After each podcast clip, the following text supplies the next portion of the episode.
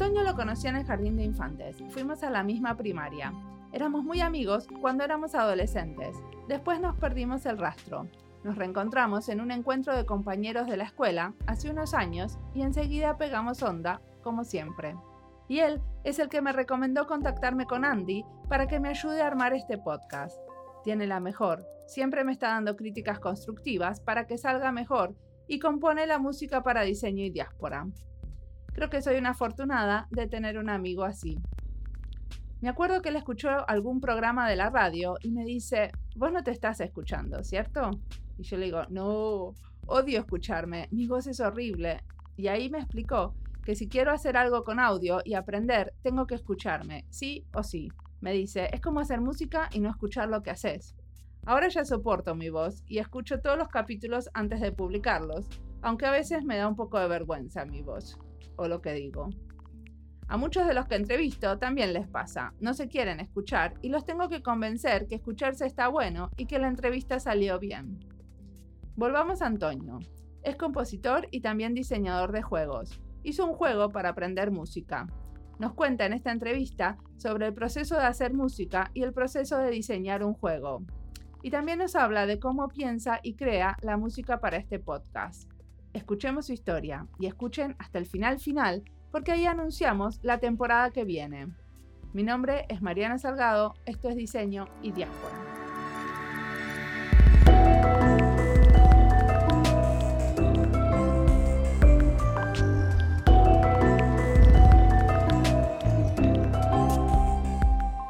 ¿Te querés presentar? Mi nombre es Antonio Zimmerman, soy compositor, soy músico. Estudié composición en la Universidad Católica, donde después enseñé algunos años hasta que me harté y me fui. Después comencé a enseñar en donde enseño ahora, que es en la UNTREF, en algo que se llama espacio interdisciplinario. Es espacio interdisciplinario en arte y tecnología. Y ahí estamos haciendo un sintetizador virtual para dispositivos Android y estamos laburando con alumnos de música, ingeniería de sonido, alumnos de artes electrónicas y alumnos de ingeniería en computación. Y ese tipo de, laburo, así como bien interactivo, interdisciplinario y de cruces, es algo que me gusta mucho y que está muy vinculado a, a lo que estoy haciendo también con videojuegos. Me metí un poco de cara dura como game designer y diseñé un videojuego musical que se llama Oír y que está disponible en el App Store para eh, iPhone y iPad. Y lamentablemente no pudimos, por razones que, después por ahí puedo explicar, hacerlo para Android este, en forma confiable. ¿Y por qué decís que eso es un cara dura? Porque en realidad es normal que un compositor eh, quiere hacer un juego para enseñar música, ¿no? Porque oír es para enseñar música. Sí, oír es para enseñar música eh, y se basa en un juego que ya existía, que, es el Simon, que es un viejo juego de la década del 80, que no era un juego musical, era para musical, si se quiere. Un jueguito en donde uno tenía que repetir una melodía que se iba enunciando nota a nota. Este juego es básicamente lo mismo, pero le agrega así muchas cosas musicales que son, bueno, vos lo jugaste este, y tu hijo lo jugó. Eh, sí. detección rítmica, acompañamiento, melodías que se van generando en el momento, este, la armonía también se va generando en el momento. ¿Por qué caraduras? Yo me imagino que, que sí, que muchos músicos tienen, tienen la ilusión de hacer un juego musical, eso no me cabe duda, pero crear un videojuego es algo totalmente diferente a, crear música. Y el game design implica una cantidad de, conocimientos, el desarrollo de videojuegos en general implica una cantidad de conocimientos que una vez que me metí vi que eran, que, eran descomunales, que había que saber mucho en serio, de un montón de cosas que no tenía ni idea de que existían. A ver, y me haces un poco más de esa comparación, me la abrís un poco. ¿Cuál es la diferencia entre crear videojuegos y crear un pedazo de música?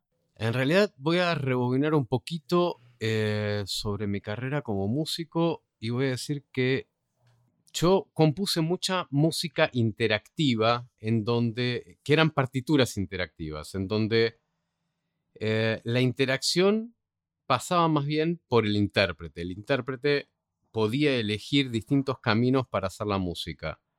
Esto es algo que se desarrolló mucho en la segunda mitad del siglo XX y, lo que va del siglo XXI, que tiene que ver con las obras abiertas. Hay un texto muy interesante de Humberto Eco del libro Obra Abierta, en donde precisamente habla de esto, habla de los móviles de Calder, de Alexander Calder, por ejemplo, y habla de análogos a eso en la música, partituras de Cage, de Luciano Berio y otros compositores, en donde hay una invitación al intérprete a terminar la obra este, con el autor, a ser coautor junto con el compositor. Yo estuve muchos años componiendo obras así, obras en donde el intérprete tenía un poder de decisión sobre la obra. Y lo que me estaba disgustando en parte es que eso dejaba fuera al oyente. En un videojuego, el oyente es un, el, digamos, el, el jugador es un co-creador del juego. Si el juego está lo suficientemente abierto, no digo que el mío lo esté, qué sé yo, tiene algunas partes más abiertas que otras. Este, tiene algunas partes en donde sí, el, jugador puede co-crear, puede adueñarse del juego y, meter, meter su mano. Eh, me parece buenísimo esta idea de que el, el intérprete elige el camino para terminar la música. Pero no es siempre así, porque el intérprete siempre, o sea, con su manera de tocar la obra, le da una impronta. Es siempre así. De hecho, Eco en su texto distingue como tres grados de apertura. En la poética medieval había determinados cánones de interpretación que estaban validados. Luego, un segundo grado de apertura es el que se da en casi todos los textos librados a cierta interpretación. Y un tercer grado de apertura, que es este de las, de las obras abiertas, son obras en donde, por ejemplo, que no tienen una duración predeterminada, que pueden durar dos minutos o 20 minutos y está todo bien, o que no tienen una cantidad de instrumentos predeterminada, que se pueden hacer con 15 o con 60. Y entonces ahí la obra cambia muchísimo según las decisiones que toma el intérprete. Sí, ahora entiendo más. El tema por ahí delicado es cuándo deja de ser una obra o cuándo deja de tener su personalidad esa obra, de tener su sello característico. Y para mí es cuando deja de ser reconocible como tal. Este, hay determinadas obras eh, que, que, por más que se toquen con una instrumentación totalmente distinta, por ejemplo, hay una obra que se llama En Do, o In Si, el nombre en inglés, de Terry Riley, compositor norteamericano. Y esa obra se puede tocar con un ensamble, el tipo dice aproximadamente 35 músicos, pero se puede tocar con, con 20 o se puede tocar con 70. Y el tipo dice, bueno, la obra puede durar entre 45 minutos y una hora y media. O sea, hay una variabilidad muy grande. Pero uno se siente a escucharla y no importa eh, con cuánta gente la hagan y, con, y qué instrumentos entren y qué instrumentos no estén. El tipo dice, puede haber voces, puede haber batería o no puede no estar. Se puede hacer con los instrumentos que uno tenga. Independientemente de eso, es absolutamente reconocible. Uno se siente escucharla y sabe que es esa obra. Digamos, al toque.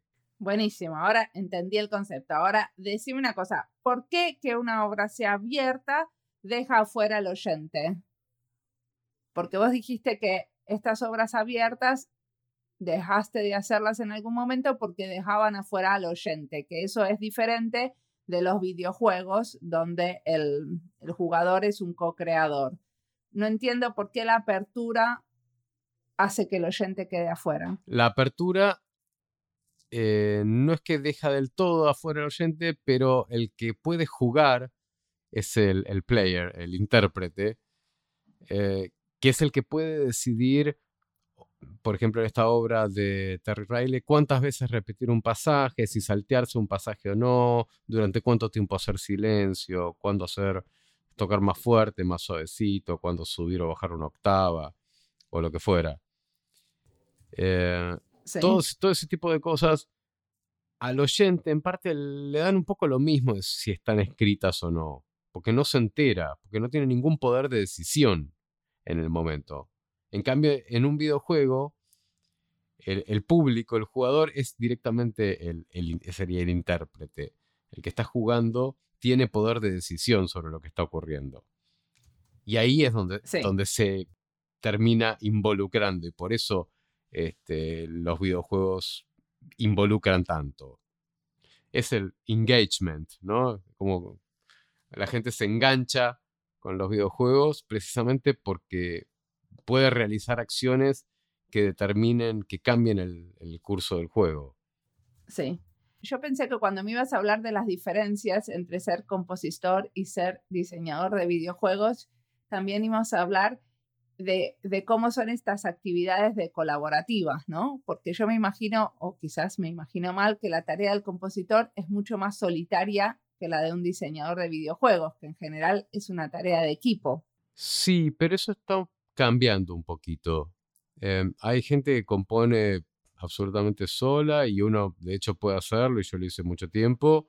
Y también trabajé con, con otra gente eh, en la facultad para, un trabajo práctico hice una obra con, otros dos compositores y era una obra bastante importante, de 17 minutos con electroacústica y un instrumento y la fuimos creando entre los tres, eh, que fue todo un desafío.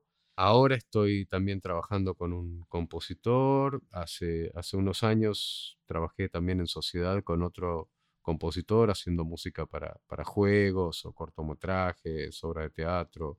Eh, es una tendencia que, que, está cada vez más presente y de hecho en la música para cine pasa muchísimo que por ahí participa más de un compositor o un compositor tira algunas ideas y otro, otro o varios compositores orquestan y desarrollan esas ideas. Es, es algo que está cada vez más en boga. Lo que pasa es que hay menos disciplinas involucradas.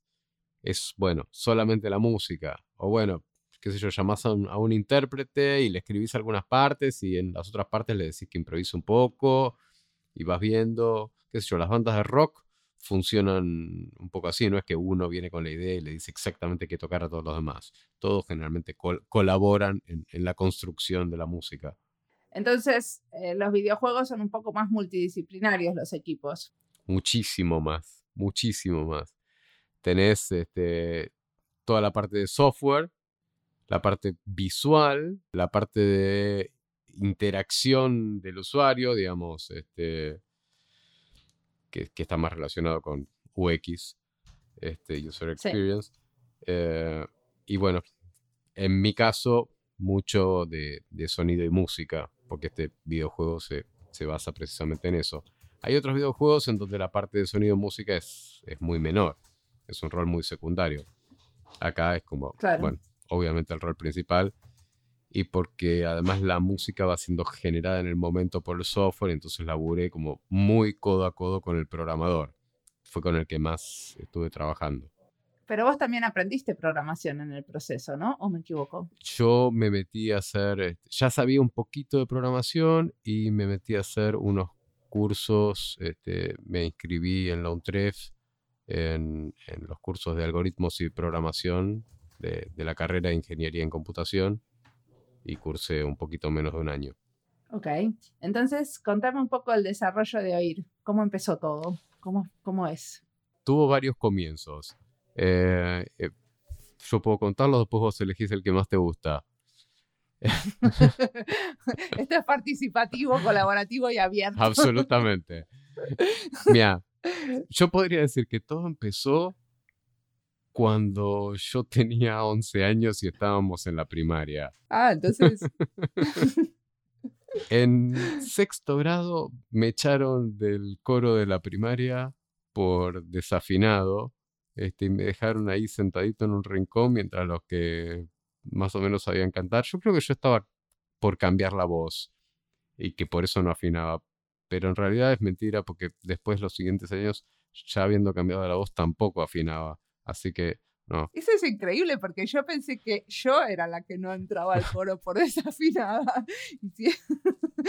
Pero que un músico no entra al coro por desafinado es muy gracioso. Es que todavía no había empezado a estudiar música. Lo gracioso es que, que, que me haya decidido a estudiar música a pesar de eso. Porque, bueno, yo para, para participar en el coro tocaba la pandereta, porque a mí me gustaba que participar en el coro quería decir como hacer cosas en conjunto y, eh, no ir a las clases necesariamente. Bueno, es razonable que si, si existe una clase de música, todos tengan algún lugar. Digamos, es lo, lo que yo me esperaría.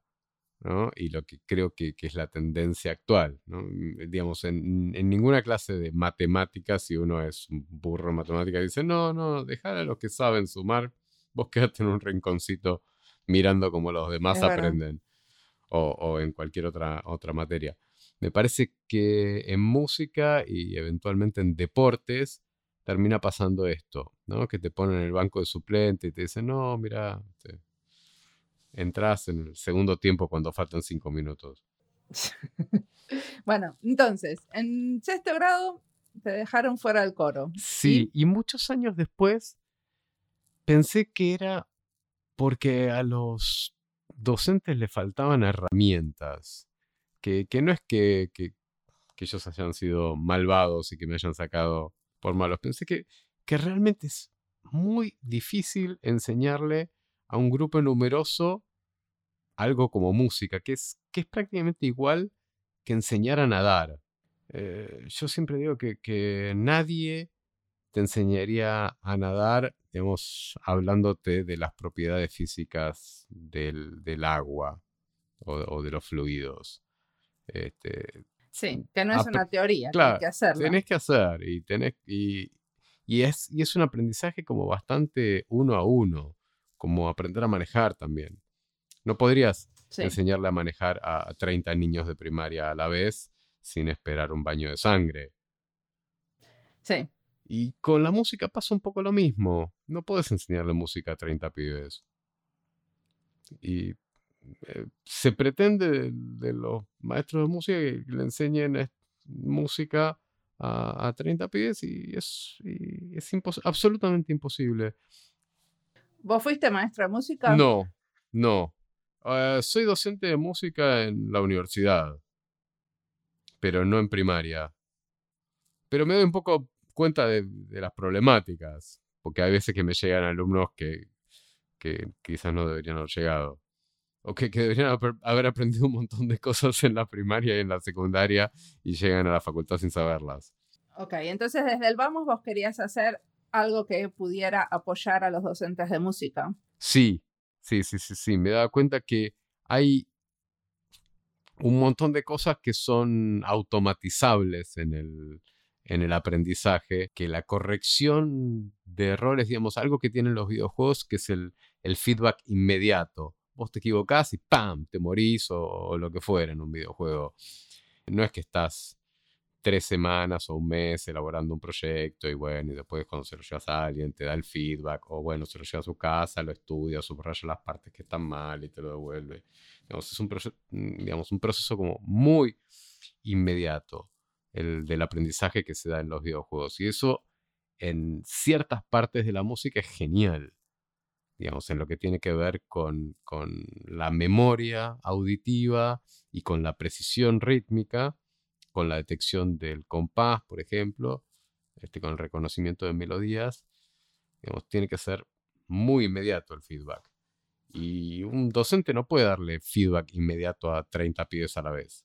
Entonces, oír apoya a los docentes de música de, de, chicos de qué edad? Yo creo que es un juego que es ideal para alrededor de para arrancar alrededor de los 9, 10 años. Está concebido así, digamos, yo nunca conseguí que sea utilizado en escuelas. O sea, lo llevé a un par de escuelas para mostrarlo y para hacer experiencia de usuario con los, con los niños. Se coparon muchísimo, este, los docentes también. Pero al no estar disponible para Android, es muy limitado lo, lo que se puede hacer con eso. Claro. ¿Y por qué no está disponible para Android? Android tiene una variabilidad en la latencia de audio, o sea, en el tiempo que transcurre desde que uno presiona un botoncito en la pantalla hasta que se genere el sonido. Android tiene una variabilidad excesivamente grande, lo cual termina haciendo que se, que se rompa el discurso musical, que, que se arruine la experiencia, porque hay veces que tarda 30 milisegundos o a veces que tarda 200, 250 milisegundos y ya eso es un cuarto de segundo y pasó demasiado tiempo. Este, y se deja, se deja de sentir como inmediato eh, eso de que uno toca la pantalla y suena. Se, se siente el delay, el lag. Claro, o sea que estás esperando que Android se desarrolle, porque ahí sí puede llegar a ser un boom. Sí, podría llegar a ser un boom. O por lo menos podría llegar a ser una herramienta útil. Claro. Pero aparte em, de esto, ganaste muchos premios, ¿cierto? Con oír. Gané tres premios. Un primer premio en un concurso, concurso Untref Emprende en la Untref. Un segundo premio en un concurso en Francia, que era un concurso de juegos de aprendizaje, Game-Based Learning se llama. Aprendizaje a través de juegos y una mención como finalista en un concurso en Estados Unidos, EdTech Awards, también en una categoría de aprendizaje con juegos.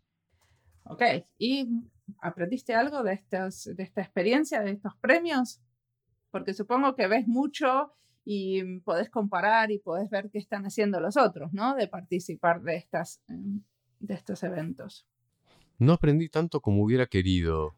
Aprendí mucho más en, las clases que tomé con Aberbuch que yendo a, Francia a ver qué se estaba haciendo en, el mundo de los juegos educativos. ¿Y qué aprendiste de esto, de tu experiencia con el Way de Fuego? ¿Se puede decir? Bueno, supongo que uno aprende un montón de cosas y es muy difícil articularlo, ¿no? Es todo lo que aprende. Una de las cosas que aprendí es que es necesario tener muchísima humildad, cosa que, yo no tenía suficiente. Me parece que pasa un poco lo mismo con, la gente que trabaja en UX, en User Experience, ¿no? Uno, piensa, ah, la gente va a usar esto de esta determinada manera. Y, yo estoy siendo muy claro cuando pongo este carterito en la pantalla que dice que uno tiene que hacer esto y esto y esto y después le llevas el juego a, la gente y la gente hace exactamente lo contrario de lo que uno piensa y dice, mm", uno dice, ah, todos son unos salames, nadie sabe cómo usar mi juego. Y después te vas y decís, mm, por ahí me está faltando un poquito de humildad y no todos son unos salames que no saben cómo usar mi juego porque mi juego no tiene por qué venir de esta forma que todos sepan. O sea que... Hay que adaptar el juego, hay que adaptar el juego, hay que cambiarlo. Y ¿Hiciste muchas adaptaciones? Sí, hice bastante, hice, bastante, sobre todo cambios en el tutorial. Este, hice muchas iteraciones. No solamente en el tutorial, en el juego también. Este, pero eh, el tutorial fue, creo la parte más que más laburamos.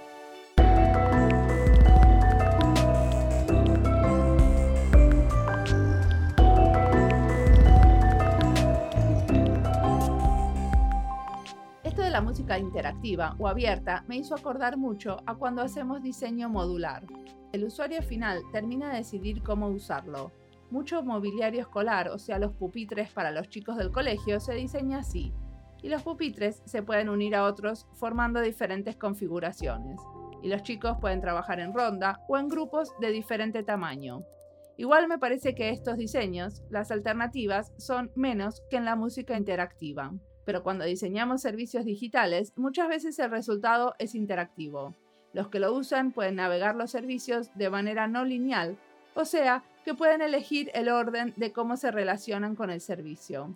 Los puntos de contacto entre el cliente y el sistema pocas veces son fijos, porque hay varias alternativas. Por eso estudiamos mucho qué hace la gente, porque siempre hay miles de alternativas que no nos imaginamos. Supongo que se relaciona también con el diseño en uso, eso de que miles de veces clavamos algo con el zapato o nos subimos a una silla para alcanzar otra cosa. No estaba planeado.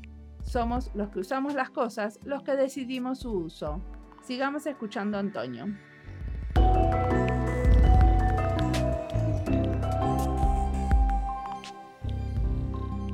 ¿Qué te ves haciendo en cinco años? Eh, lo interdisciplinario me parece algo súper atractivo y, y creo que la respuesta un poco a qué, qué te ves haciendo en cinco años es lo que sea con música, pero que sea interdisciplinario.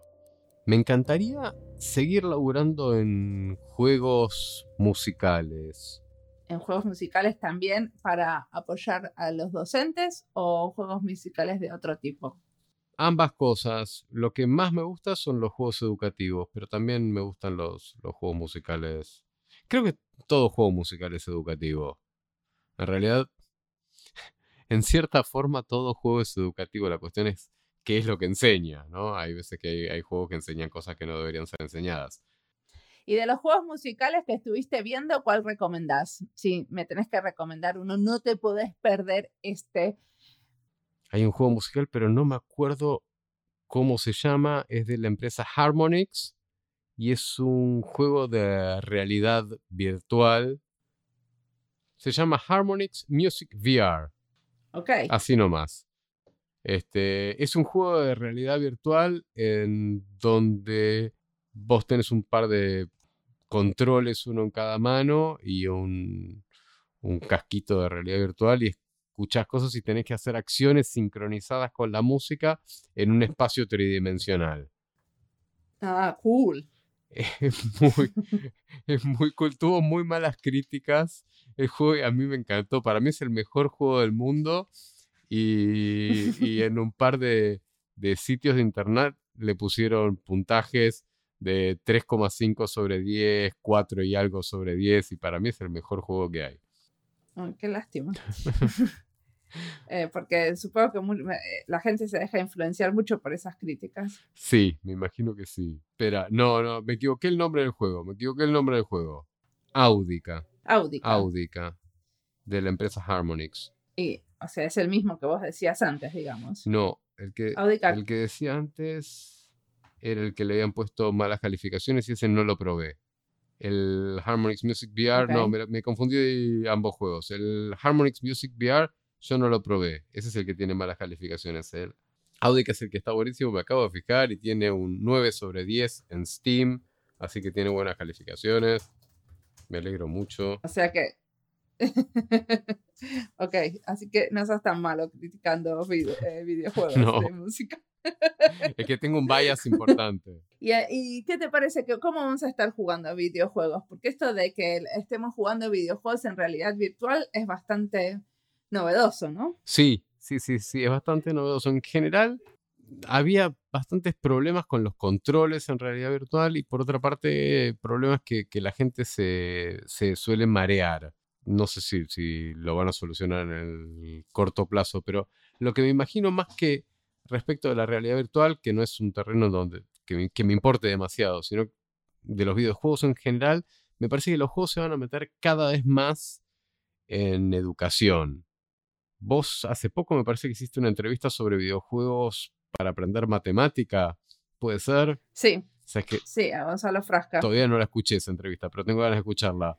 Eh, me parece que, que, que hay toda una beta súper interesante para ese lado que tiene que ver con, con meter videojuegos en el aula, porque es una herramienta que los pibes conocen, manejan y es una forma de engancharse este, súper efectiva y que se puede usar de maneras muy diversas. Una de las cosas que, que me interesó mucho que aprendí ahí en Francia cuando, cuando fui a este concurso es que hablaban de usos un poco inesperados de los videojuegos. Como que los habían hecho para aprender una cosa y terminaron los chicos aprendiendo otra No- o haciendo otras cosas. No exactamente. Uno de los usos inesperados de un videojuego es un videojuego que se llama eh, GTA Grand Theft Auto, que es totalmente amoral, o sea, un juego en donde vos podés atropellar gente, matarla, y hay sí, prostitución. y- hubo mucha discusión sobre ese juego. Bien, en una clase usaron ese videojuego para aprender ética. Entonces jugaban ese juego y después tenían una discusión sobre ética y eso me pareció genial. Es, es, es realmente útil. Está bueno. Muy bien, ¿y qué cosas te están inspirando en este momento? Los podcasts. Este, estoy escuchando bastantes podcasts y... Sí, ¿cuál te gusta? Uno que es muy gracioso, que se llama No Such Thing as a Fish. Eh, no hay tal cosa como un pez. Sí. Que básicamente son los británicos que, que encuentran hechos, datos este, curiosos y arman discusiones sobre eso. Hay, hay uno muy lindo sobre audio que se llama 20,000 Hertz. Ese está buenísimo. Hay otro que, que me gusta de Infinite Monkey Cage, la jaula de los monos infinita, Infinite Monkey Cage.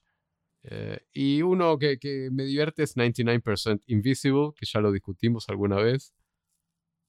¿Vos escuchaste algún episodio que no te terminó de convencer? Es verdad. Pero bueno, a la mayoría de los diseñadores les gusta, ¿no? Sí. A, a mí me gustó mucho cómo empezó. Yo lo empecé a escuchar desde el, desde el principio. Este. Porque me gusta escuchar las cosas, digamos, como en orden, este, secuencialmente. Y los primeros podcasts eran como muy sencillos. El tipo hablaba en voz bajita porque lo grababa mientras los pibes estaban durmiendo. Este, eran episodios cortitos. Eh, no tenían muchísima producción. Y, y, la verdad que me pareció que me, me, engancharon mucho y me sentí como bastante identificado. Y después, bueno, fueron creciendo y me, me, me asombró la forma en que, en que fue creciendo. Después, bueno. O sea, que te gusta ver cómo va creciendo un podcast y va cambiando. Sí, lo, creo que los disfruté mucho más este, los primeros 100 episodios de, que, que, que los disfruto actualmente, pero bueno. Bueno, eso pasa mucho, que la gente empieza desde el primero. Por lo menos en, en, el mío se nota que el primer capítulo lo escucha un montón de gente y, y después hasta los, o sea, hasta los de ahora que van escuchando más. O sea, que la gente le gusta hacer las cosas por orden. Está bueno. Digo, sí. porque yo, por ejemplo, cuando escucho un podcast no empiezo por, el, por atrás. Yo veo los temas y elijo el tema que me gusta y si no me gusta, fue. Sí, yo no se me ocurre empezar por orden, pero bueno, debe ser que soy desordenada. Yo empiezo un poco por orden para, para ver cuál es el estilo, cuál es el abordaje y por si después surgen cosas como, ah, en el episodio pasado o el año pasado vimos tal cosa, hicimos una entrevista a fulanito y qué sé yo, y siento que me estoy perdiendo un montón de cosas. Ah, sí, por, por los... Eh, por si hay adentro del podcast algunos como chistes internos. Sí, Sí, sí, sí, sí, o cronologías a las cuales seguirles un poco el dato. ¿Y cómo es hacer música para videojuegos? ¿Es muy diferente que hacer música para mi podcast, por ejemplo? Es un poco diferente, es, es por ahí muy diferente hacer música para películas y se parece un poquito más a hacer música para tu podcast, en el sentido de que yo la forma en que trabajo con Andy es que le trato de, de proveer algo abierto, algo que es una obra abierta, algo versátil. ¿no? Algo, él me dice, bueno, mm, para la introducción necesito algo que eh, por ahí suene fuerte al principio durante unos 5 segundos y después eh, quede de fondo y entre 40 segundos y un minuto y medio. Bueno, esa duración es muy abierta. Entonces, yo lo que hago es algunos loops y piezas, elementos recombinables, este, y él se va armando como su, su, propio Lego con las piecitas que yo le doy. ¿Y a vos te gusta cómo queda? A mí me gusta cómo queda, sí. Menos mal. Y también armas cosas mezclando elementos que usaste para diferentes series, ¿no? En eso estoy, en eso estoy. Estoy haciendo una especie de patchwork este, a ver si me sale, en donde para una nueva serie van a, van a ir apareciendo pedacitos este, recombinables de, de, las distintas series. Vamos a ver qué tal sale. La, las ideas a veces son muy lindas hasta que uno las desarrolla. bueno, pero la música quedó muy bien hasta Vamos. ahora. Eh, ¿Cómo es hacer eh, música para videojuego de diferente? La música para videojuegos me parece que en parte siempre, siempre pienso que se parece un poco a la música para teatro. La, la diferencia entre música para cine y música para teatro es que en el cine uno sabe que un evento sucede en exactamente un determinado frame. En teatro, vos decís, bueno, más o menos este actor le da una cachetada a este otro entre los 5 y los 6 minutos de tal escena. ¿no? Entonces es imposible poner un, lo que llaman en cine un hit point. En videojuegos con la música pasa un poco lo mismo. No se puede poner un punto preciso. Lo que se pueden poner son efectos de sonido u, otro tipo de, de cosas, pero eh, que algo se sincronice perfectamente con las acciones cuando uno no sabe en qué momento el jugador eh, va a hacer una determinada acción, hace que, que, uno tenga que tener como una mirada mucho más amplia sobre las posibilidades. Y es este. Y hay que pensarlo como mucho más. ¿No? Entonces uno puede hacer una música en donde, bueno, aparezca un colchón y de repente sobre determinadas acciones se, disparen eventos musicales o, qué sé yo, privilegiar más los efectos de sonido y que la música sea un loop o que haya transiciones. Los que el director de arte del videojuego hace lo mismo que hago yo en el sentido que eh, vos antes de hacer una serie me haces poner una lista de sentimientos que se asocien con la serie nueva que voy a hacer, ¿no? Sí. O sea, al director de arte le pedís algo así también. Le pido referencias eh, de qué juegos le gusta la música eh, y, cómo quiere hacer sentir al jugador. Eh, y generalmente les cuesta mucho pensar eso. Les cuesta mucho transmitirlo. Acá quiero que el jugador se sienta esperanzado o temeroso o alegre o lo que sea.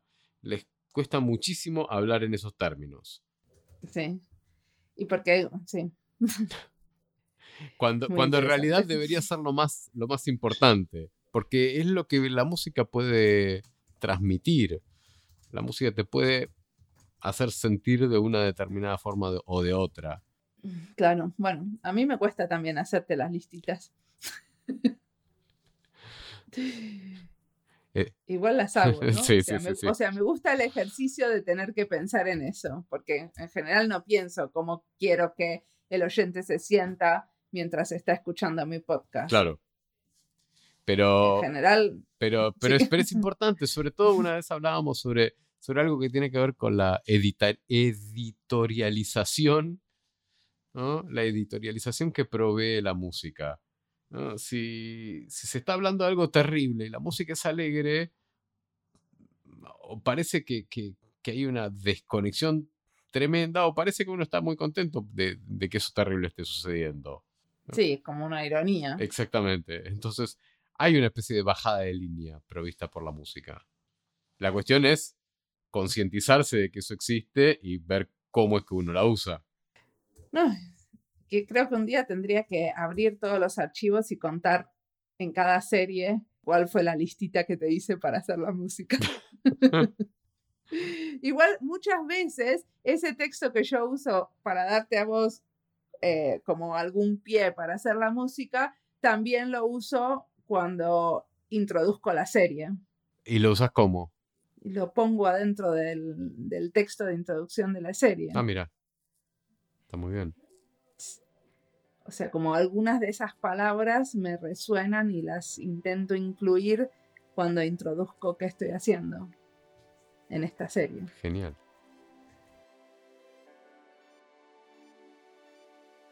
Bueno, te agradezco mucho la entrevista. Por favor.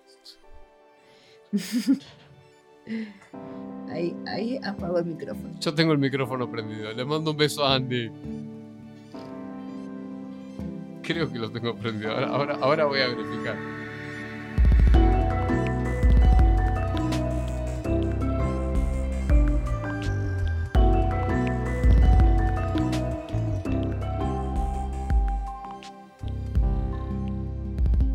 Gusta criticar a otros que hacen podcast y menos si hacen podcast de diseño.